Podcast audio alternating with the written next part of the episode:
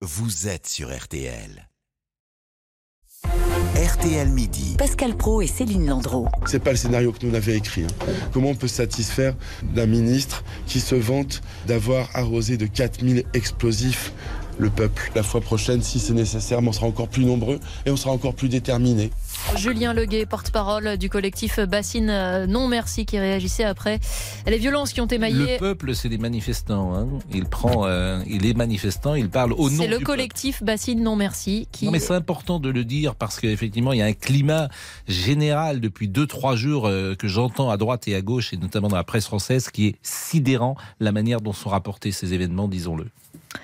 Ces événements et ces affrontements entre manifestants et forces de l'ordre qui ont fait euh, des euh, blessés, vous le savez, un jeune de 30 ans est toujours entre la vie et la mort. Plus de 200 manifestants blessés d'après les organisateurs.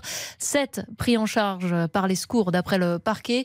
47 gendarmes blessés de l'autre côté. Bonjour Maxime Lévy. Bonjour. Le week-end a donc euh, été marqué par ces affrontements à Sainte-Soline. Avant ça, il y avait déjà eu des violences en marge des manifestations jeudi dernier, manifestation cette fois contre la réforme des retraites.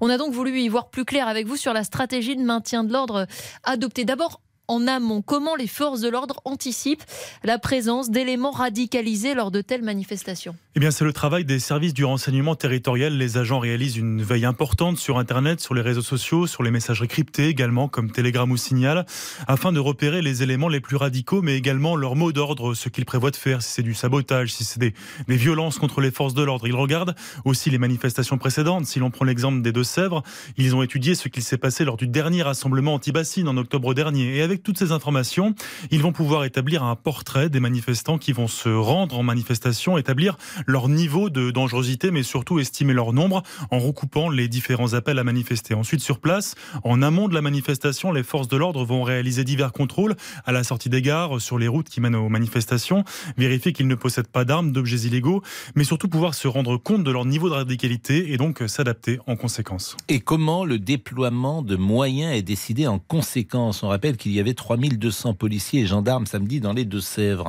Eh bien, il est fait euh, sur la base des conclusions du renseignement territorial. Il faut savoir combien seront les manifestants et quelles seront leurs radicalités pour s'adapter. Ensuite, c'est un travail conjoint d'ajustement entre la préfecture, l'intérieur et bien sûr les forces de sécurité. Qu'est-ce qui a basculé la semaine passée, Maxime? Comment on explique que les manifestations précédentes s'étaient bien déroulées et que depuis jeudi, on a une telle explosion de violence? Eh bien, pendant trois mois, la réforme des retraites était encore à l'étude et les manifestations étaient exclusivement organisées par l'intersyndicale. C'était des manifestations ultra encadrées par les différents services d'ordre des syndicats et bien sûr les, services de sécurité. Il n'y a pas eu de débordement notable. La différence, c'est que depuis une semaine, la réforme est passée avec le 49.3. Depuis son annonce, des manifestants se sont rassemblés spontanément, la première fois à Place de la Concorde, à Paris et, et ailleurs en France, sans organisation syndicale, sans trajet précis. Et à partir de là, la situation a commencé à se tendre de plus en plus. Et c'est d'ailleurs ce que note le service du renseignement territorial. Le recours au 49.3 est donc une des causes de ces montées en tension des manifestants. Et alors comment les forces de l'ordre font-elles face? Eh bien, elles s'adaptent à la configuration de la manifestation. Par exemple, le maintien de l'ordre ne va pas être le même dans les Deux-Sèvres, comme ce samedi, euh, qu'en plein Paris ou en plein Rennes. Si l'on prend l'exemple de Sainte-Soline ce week-end, on a pu voir que les gendarmes mobiles sont majoritairement restés sur un point fixe pour défendre la bassine. En, en octobre dernier, c'était assez différent. Les gendarmes étaient présents au bord des routes, dans les champs environnants. Ils se déplaçaient pour repousser les manifestants, aller au contact. Ce sont des techniques de maintien de l'ordre différentes qui permettent de s'adapter. De même, ils ont différentes armes de défense en fonction du niveau de tension, comme les gaz lacrymogènes, les LBD ou les grenades assourdissantes qui explosent avec beaucoup de décibels et, et figent la situation.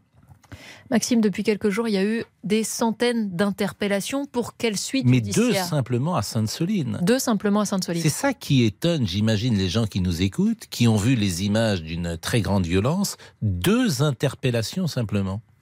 Alors, pour revenir sur Sainte-Soline très rapidement, ça peut être dû au, dispositif de maintien de l'ordre. C'est-à-dire que comme il n'y a pas eu de, de charge, etc., les manifestants n'ont pas pu être forcément arrêtés tout de suite pendant que les violences éclataient en plein milieu.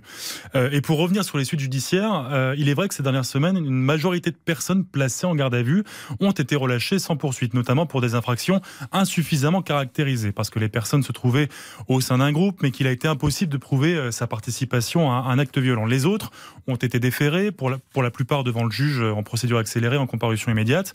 Par exemple, un homme de 30 ans a été condamné à 3 ans de prison ferme mercredi dernier par le tribunal de Besançon pour avoir frappé un policier avec un skateboard. Merci beaucoup Maxime Lévy du service police-justice d'RTL. Et dans un instant, on va revenir sur le Grand Prix RTL Lire décerné ce matin à Gaël Nohan pour le bureau d'éclaircissement des destins. À tout de suite.